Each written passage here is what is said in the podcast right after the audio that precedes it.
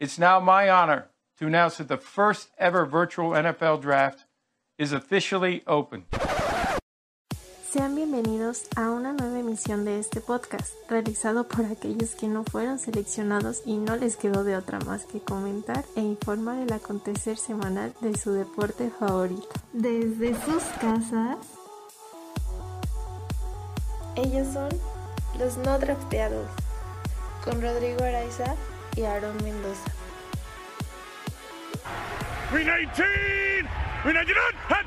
Buenas tardes, noches, días, amigos. Sean bienvenidos a otro episodio de, de, su podcast Los No Drafteados. Episodio número 11. Muy contento de saludarles. Yo soy Aaron Mendoza. Me encuentran en redes sociales como Chembo-22. Y conmigo está mi compañero y amigo Rodrigo Araiza. Buenas noches. Noches, días. eh, Siempre, nunca sabemos el horario. Eh, yo soy Araiza Rodrigo en Instagram y estamos aquí de vuelta en el episodio 11 de Los No Drafteados. Sí, una semana que ha estado un poco tranquila. La semana pasada igual no pudimos hacerlo por cuestiones personales de nuevo, pero ya intentaremos que este podcast ya no se detenga, hacerlo las siguientes. Y pues recordándoles que nos sigan en nuestras redes sociales, en Twitter somos LD Drafteados, LD con mayúsculas.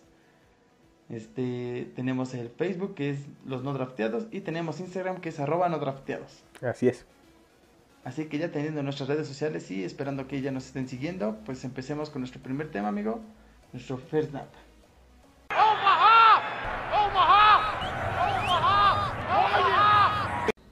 Llega el momento, First Snap.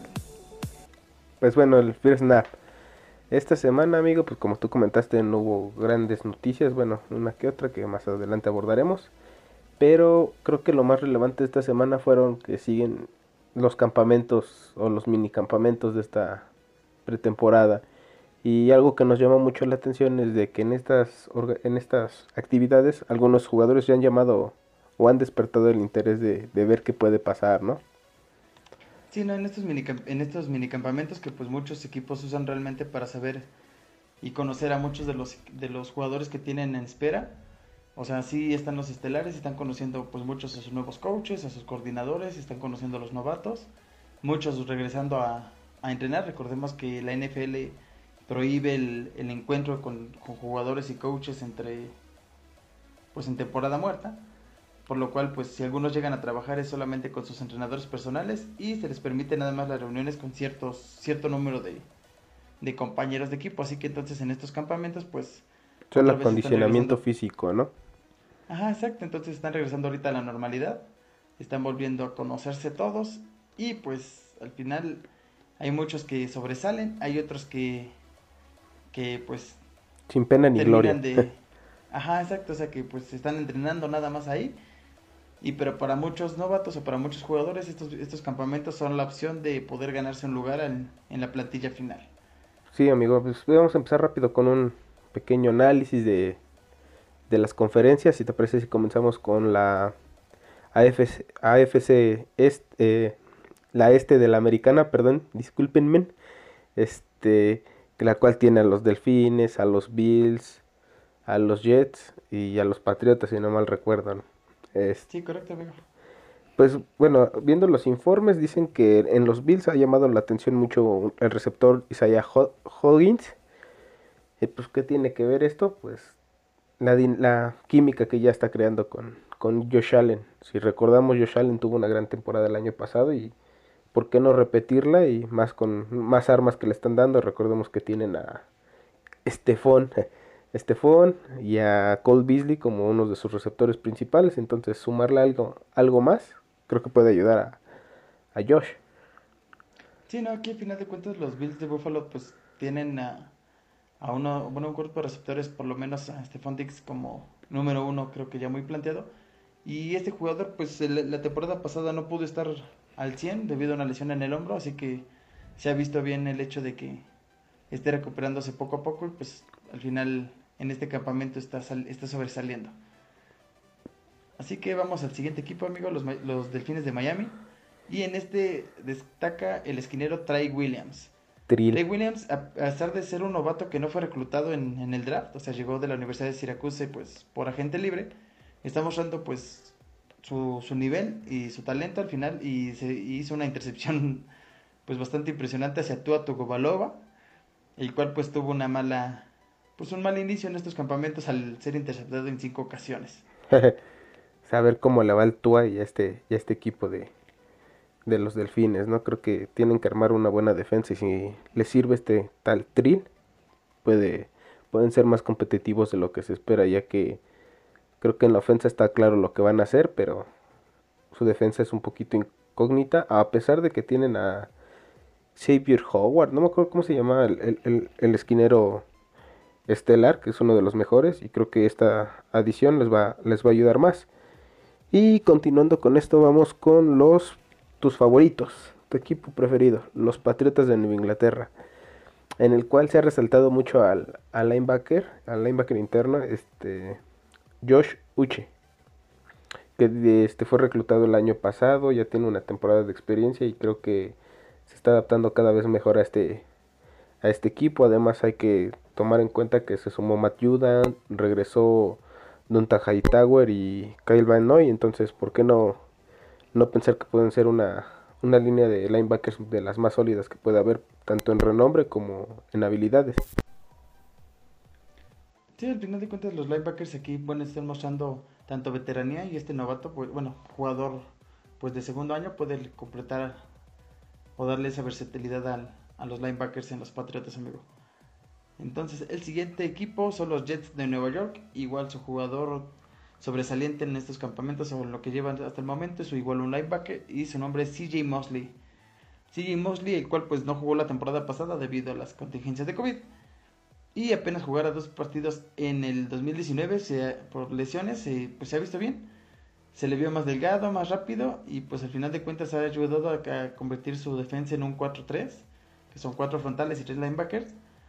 Y pues ahorita es, ahora sí que le toca demostrar lo que, lo que no ha podido a lo largo de dos años. Sí, recordemos que CJ Mosley hace unos cuatro años, más o menos, fue primera selección de Baltimore, fue un estelar de la de Alabama y en Baltimore sí más o menos demostró lo que lo que era. Yo recuerdo mucho esa, esa generación de linebackers con CJ Mosley, con Mantiteo, Kiko Alonso.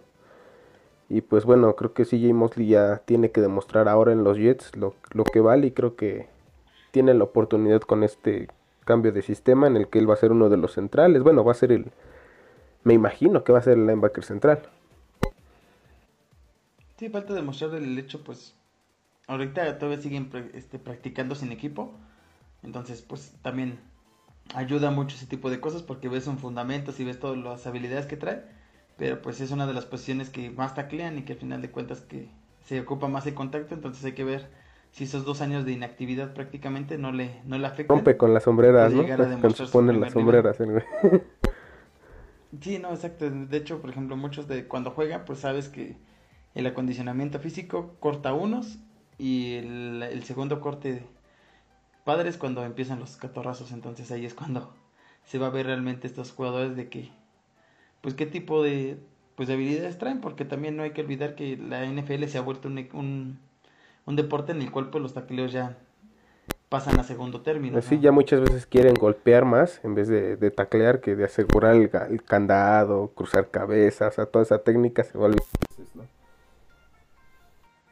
Sí, exacto, y pues en estas posiciones que son linebackers, pues al ser los frontales, al, estar, al estar ahí, pues realmente tienen que ser el apoyo que, que se supone que son, y pues tienen que estar tacleando el primer contacto, entonces hay que ver cómo, cómo funcionan los ya, ya que tocamos a CJ Mosley, su ex equipo, ahora vamos con su ex equipo que son los Cuervos de Baltimore, en los cuales se resaltó una de las grandes adiciones que tuvieron en la, en la agencia libre, ay, qué pro, que fue este Sammy Watkins, este receptor abierto, que igual hace años fue una primera ronda, creo que para los carneros. La verdad no estoy seguro, pero hemos visto que es un gran receptor, habilidoso y si bien sabemos que Lamar Jackson es un, un coreback que, no lanza tanto, creo que al llevarle a Sammy, a Sammy Watkins le ayudas mucho porque es un receptor que crea ese espacio, que te da un buen rango para lanzar el pase y creo que puede ayudar mucho esta, esta ofensiva. Sí, no, Sammy Watkins al final de cuentas, pues eh, también un Lamar que hemos visto que ha intentado lanzar más, entonces es importante que tenga esa confianza y esa conexión con sus compañeros para poder ya por fin ser un coreback completamente y dejar de correr en Un cada corredor que lanza, ¿no? Sí, no, exacto. Entonces, siguiendo con esta conferencia que es la norte de la americana, vamos con los Cincinnati Bengals, los bengalís de Cincinnati. Y aquí el que más ha lucido es un receptor llamado Ty Higgins. T. Higgins. Entonces, pues este receptor, el cual pues no se, no se ha comentado mucho, ya que está Jamar Chase, que pues llegó como novato, entonces ahorita es el que tiene los reflectores. Eh, pues ha aprovechado eso, el estar bajo receptores y el, no estar bajo los reflectores. Y pues ha lucido bien.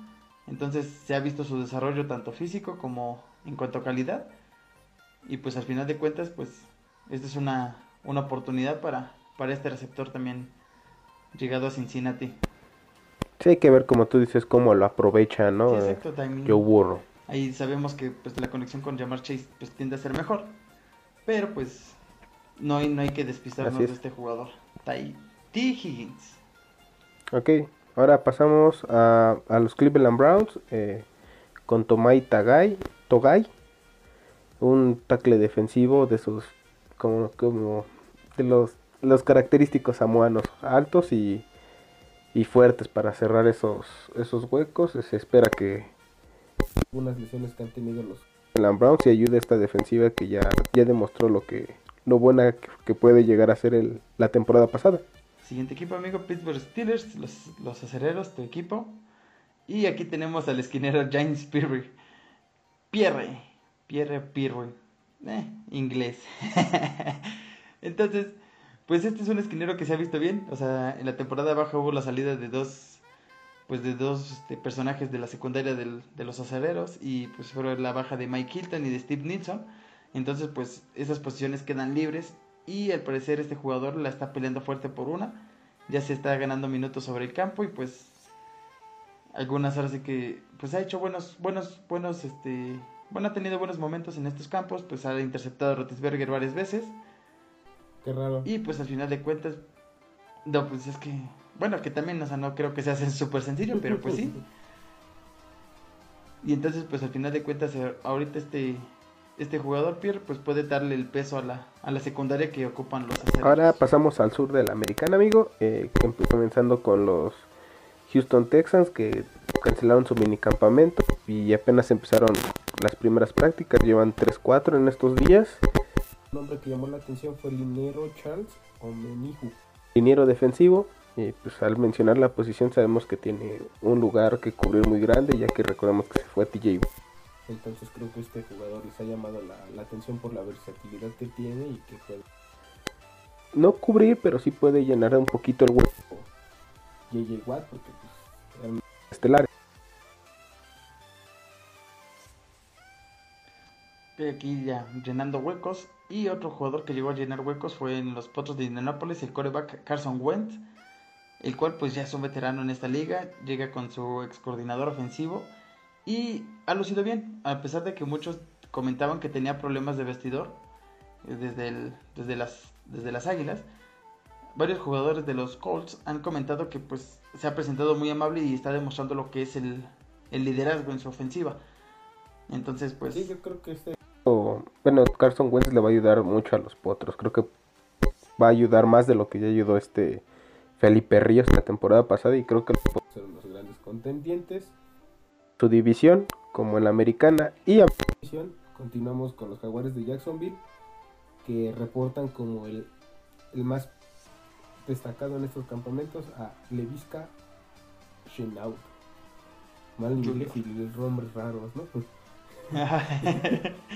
ya no hay Smith. Ya como- no hay Smith y Williams. bueno, este chavo, igual un receptor abierto. Llama la atención mucho que ya está creando esa química con Trevor Lawrence. Que puede ayudar también a Travis Etienne en, estas, en este tipo de, de ofensivas con muchos movimientos abiertas. Entonces creo que es de lo que más ha llamado la atención este, este receptor habilidoso. Pues es un receptor abierto como cualquier otro, tiene velocidad y buenas manos. Entonces hay que, hay que esperar a ver cómo forman esta ofensiva con Trevor Lawrence, eh, los Jaguares. Sí, no olvidemos que Trevor Lawrence también está regresando de una operación que se hizo en el hombro en temporada baja. Entonces también él ha comentado que pues no lo dejan entrenar al 100%. Todavía está completando su rehabilitación. Entonces pues meh, poco a poco va irán tomando forma y pues sí, el tener siempre un receptor abierto le va a dar esta solución y como comentas, el hecho de que sea un receptor que puedes estar moviendo, estar haciendo motion, estar recorriendo con él el balón en algunas ocasiones, pues le dan la posibilidad a estos jaguares de tener su ofensiva de miedo que al, fin, que al final de cuentas parece que están armando. Así que, hablando de ese coreback, llega el coreback de los Titanes de Tennessee, pero pues no es Ryan Tannehill, sino de Sean Kaiser, amigo. Un ex conocido de empacador que estuvo un par de temporadas ahí el, pues ahí en la pues en la reserva, pues pr- prácticamente porque era el segundo o tercer coreback. Pero pues este llegó a, a la NFL con los Cleveland. los Cleveland Browns. De hecho tuvo una temporada horrible en la cual lanzó demasiadas intercepciones. Pero pues al final de cuentas este al parecer ya, ya tomó acciones y el veterano de quin- de quinto año pues se muestra como un coreback seguro en el caso de que Ryan Tannehill pues llegue a tener algún tipo de, de contingencia y pues no le permite estar en la temporada. Sí, pues como ella tiene una experiencia de una, una casi una temporada completa de titular en los Cleveland Browns y pues es lo que aprendió también con Rogers en, en Green Bay, creo que puede puede puede ser un buen backup para, para los Titanes de Tennessee que sabemos que no se caracterizan por por coreback, sino por por correr, correr, correr y pasecito de tres yardas, entonces creo que ahí se puede desarrollar este de Sean Kaiser. Y ahora cambiamos de división y nos vamos a la oeste de la americana, en la cual están los Broncos de Denver que resaltaron a Kendall Hinton, un receptor abierto. Sabemos que eh, los Broncos llevan años intentando hacer una, una ofensiva explosiva, una buena ofensiva y creo que si bien no tienen un coreback de primera ronda, tienen un buen coreback en Drew Lock y, y ¿cómo se llama? Este Teddy Bridgewater, ¿no? Que, que llegó esta temporada. Entonces creo que ponerles receptores abiertos que creen ese espacio les va a facili- facilitar perdón, esas lecturas y puede, puede crecer más este, este equipo de Denver. Ok, aquí uno de los rivales son los, los jefes de Kansas City, los cuales han reportado a su jugador más pues llamativo en estos minicampos como, ah, bueno, al cerrado, al ala cerrada, Noah Gray, el cual pues es un recluta de quinto año y que pues ha demostrado que pues vale realmente aquí en este lugar como pues segundo segundo a la cerrada o apoyo debido a que pues, Travis Kelsey tiene su lugar creo que bastante ganado y pues va a ser muy difícil tirarlo pero pues ha sido un jugador que ha demostrado pues bastante bastante bastante nivel con su inteligencia y sus atrapadas corriendo rutas que pues en este caso ya de apoyo o pues ya terminando siendo la segunda opción en esta posición. Y bueno, continuamos ahora con los Raiders de Oakland. O, bueno, bueno, son de Las Vegas, perdón. Y que este, este equipo siempre se le olvida, ¿no? Como los cargadores de, de San Diego. Siempre los vamos a decir así. Bueno, a- reportan al esquinero Nate Hobbs. Recordemos que la defensa de los Raiders poco a poco va creciendo. Eh, en años pasados recuerdo que ni capturas ni intercepciones tenían. Y creo que este año tienen buenas noticias con, con Nate Hobbs que ha tenido bastantes repeticiones en el equipo y ha, ya logrado ser ese jugador de impacto que, que buscan en la secundaria que pueda ayudar y ser más profunda a la misma. Sí, amigo, entonces al final de cuentas, el, pues un esquinero de los cuales ya se puede, o sea, se puede esperar como bastante en esto. Bueno, bastante. Ajá, pues es que bastante nivel y con las formaciones que ellos manejan, pues ya, al final de cuentas la ofensiva creo que es lo que menos les preocupa, entonces su defensiva de John Gruden pues tiene que responder a, a lo que se espera. Para terminar, Los Ángeles Chargers, amigo, que reportan a Tyrone Johnson como el- un receptor abierto, pues como el jugador más destacado en estos campamentos. T. Billy, que es como, como lo conocen, eh, ha mostrado una T. Billy, T. Billy, ha, demostrado una velocidad pues impresionante y al final de cuentas en este, el- bueno, el año pasado demostró también su nivel al tener 20 recepciones, los cuales casi llegando a los 400 yardas. Y pues se ha hecho una buena dupla con Sam, con este, no, no, no, ajá, con Herbert. Sí, me confundí con los Rams, pero sí, entonces, este, o sea, Herbert ya también al final de cuentas ya le están dando, ya le están dando más armas, le está funcionando mejor su ofensiva, ya es el la ofensiva planeada con él. Ya no es un repuesto como empezó la temporada pasada. Entonces, pues ya, al final de cuentas, Tyron Johnson es unas manos seguras que pues a Justin Herbert le va a ayudar demasiado. Me gusta ese equipo de Los Ángeles Chargers. Aguas, aguas. Y pues, como tú dices, con esto terminamos la, la conferencia americana, el análisis de los de lo que va de los campamentos. La siguiente, el siguiente programa, pues tocamos lo, lo referente a la nacional, igual para, para que queden un poquito mejor explicados o claros estos, estos jugadores. Sí, ya para seguir avanzando lo que ya se nos acerca más cada día, que es la, la temporada regular. Entonces la siguiente semana hablamos sobre la conferencia nacional. Y pues con esto damos paso a nuestra siguiente sección, amigo, que es el playbook. Block in the back, number 80. it's the grocery list here. Personal foul, number two of the of the receiving team, blocking while out of bounds. Colby, number 18. Ash, ya me cansé. No entiendo nada. Mejor cámbiale. Mm, mejor escucha el playbook. Así es, es amigo, es el playbook. Eh, esta semana eh, nos toca hablar acerca de los gorditos, la línea ofensiva.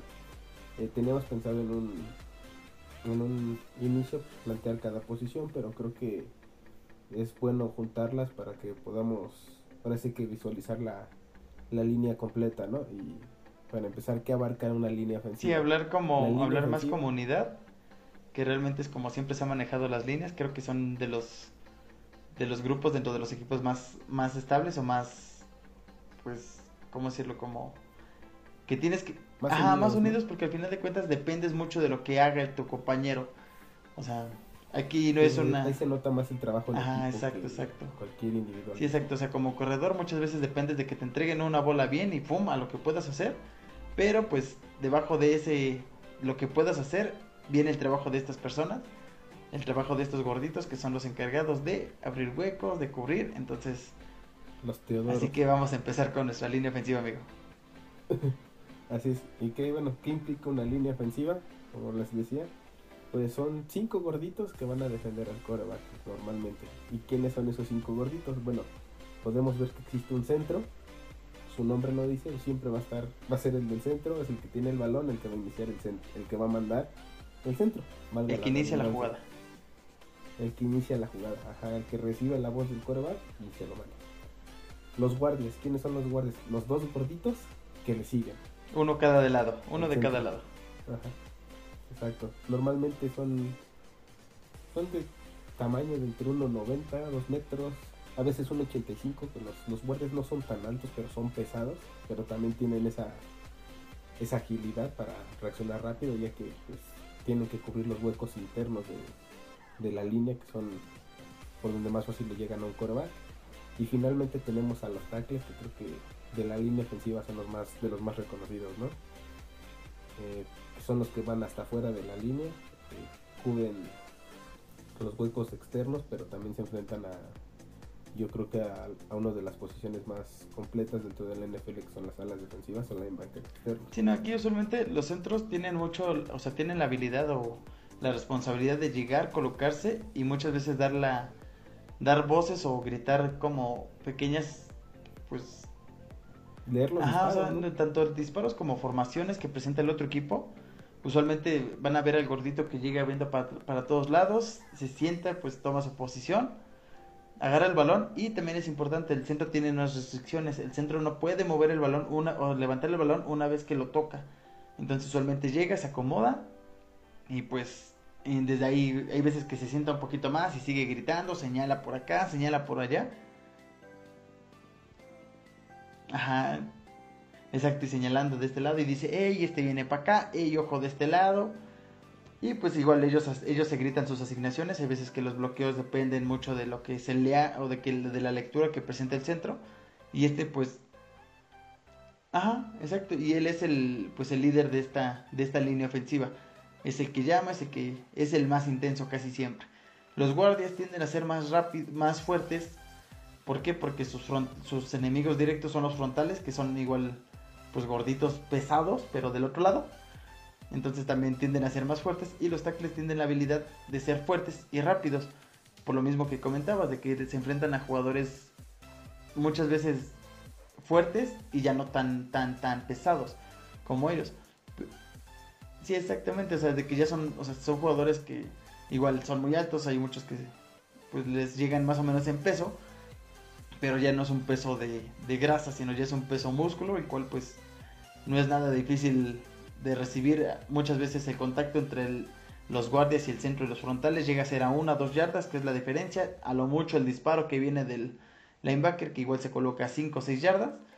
Inclusive de un safety, ¿no? Que es mucho más rápido que ellos. O sea, tienen que, que prevenirlo porque pues, por velocidad nunca le van a ganar un- a un perímetro. Sí, exacto. Y el tackle, pues usualmente cuando son protecciones de pase, uno lo ve arrancar hacia atrás.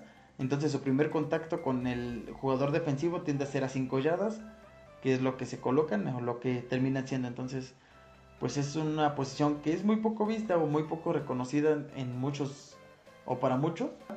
La numeración de ellos es del 50 al 79 y siempre colocados en dos o tres puntos. También importante, una vez que el guardia, bueno, que la línea ofensiva se coloca en tres puntos, ya no puede levantar la mano.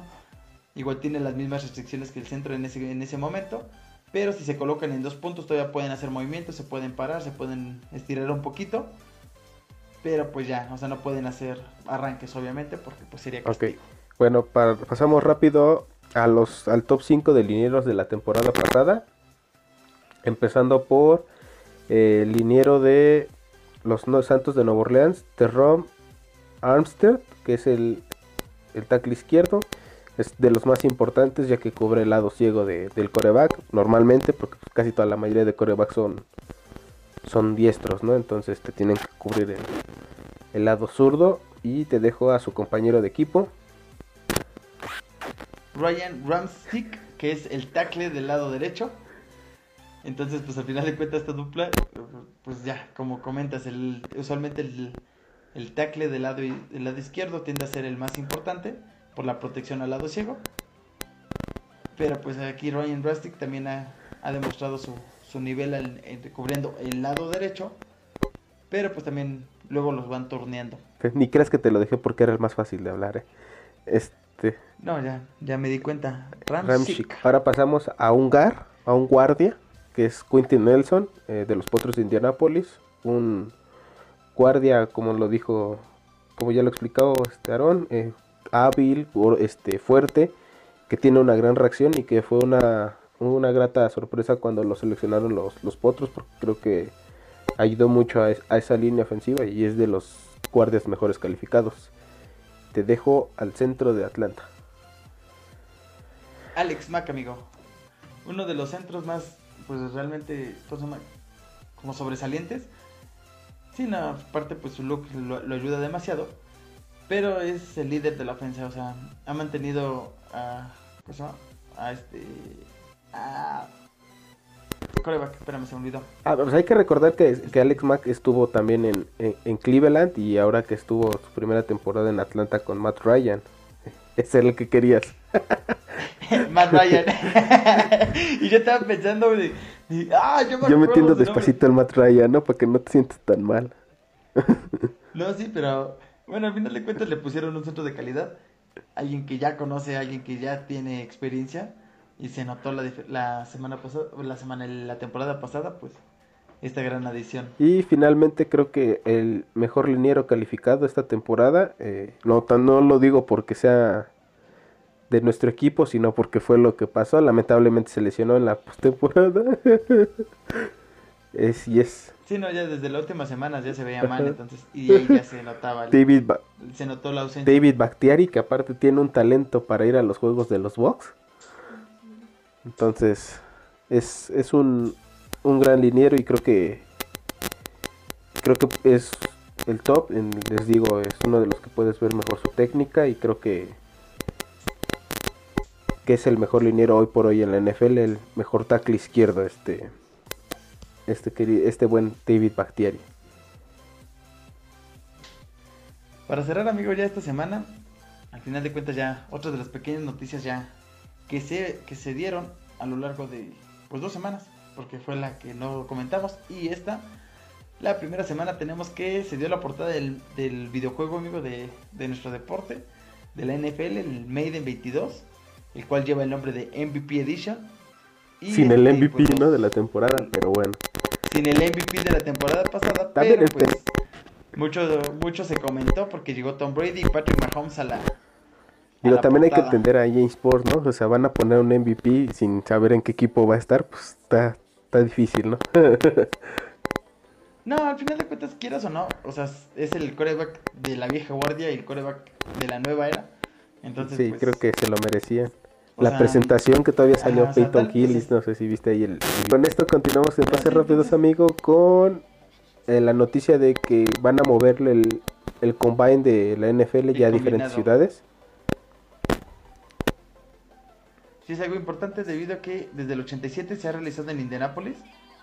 El combine, pues es este pequeña pre- esta pequeña visualización que tienen los, los, los coaches y el, pues el miembro del staff para ver a los jugadores que van a llegar de la NCAA. Entonces, pues es, es relevante porque pues, se había mantenido en, en la misma ciudad por mucho tiempo. En el 2022 seguirá siendo en Indianápolis, pero a partir de ahí lo van a ir rotando. un poco como la sede del draft, ¿no? Ya darle una renovación y, y moverlo a diferentes lugares, a buenas instalaciones.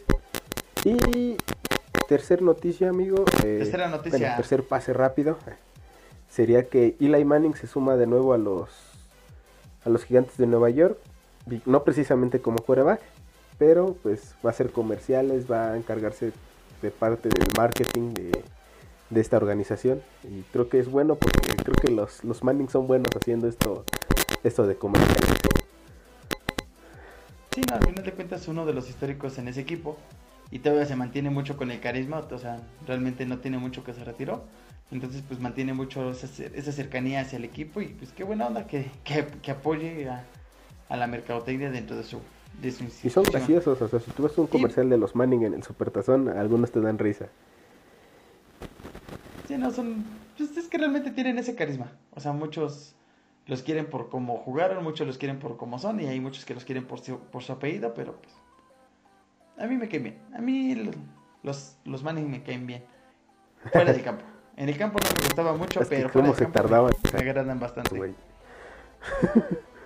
Sí, no, gritaban como 27 audibles. De hecho, nosotros usamos el Omaha de, de su hermano para una cortinilla, pero ay, no, cómo tardaban. Bueno, en queremos, todos queremos Pero, el like pues- porque les, les, ganar- les ganó dos supertazones a tus, a tus patriotas.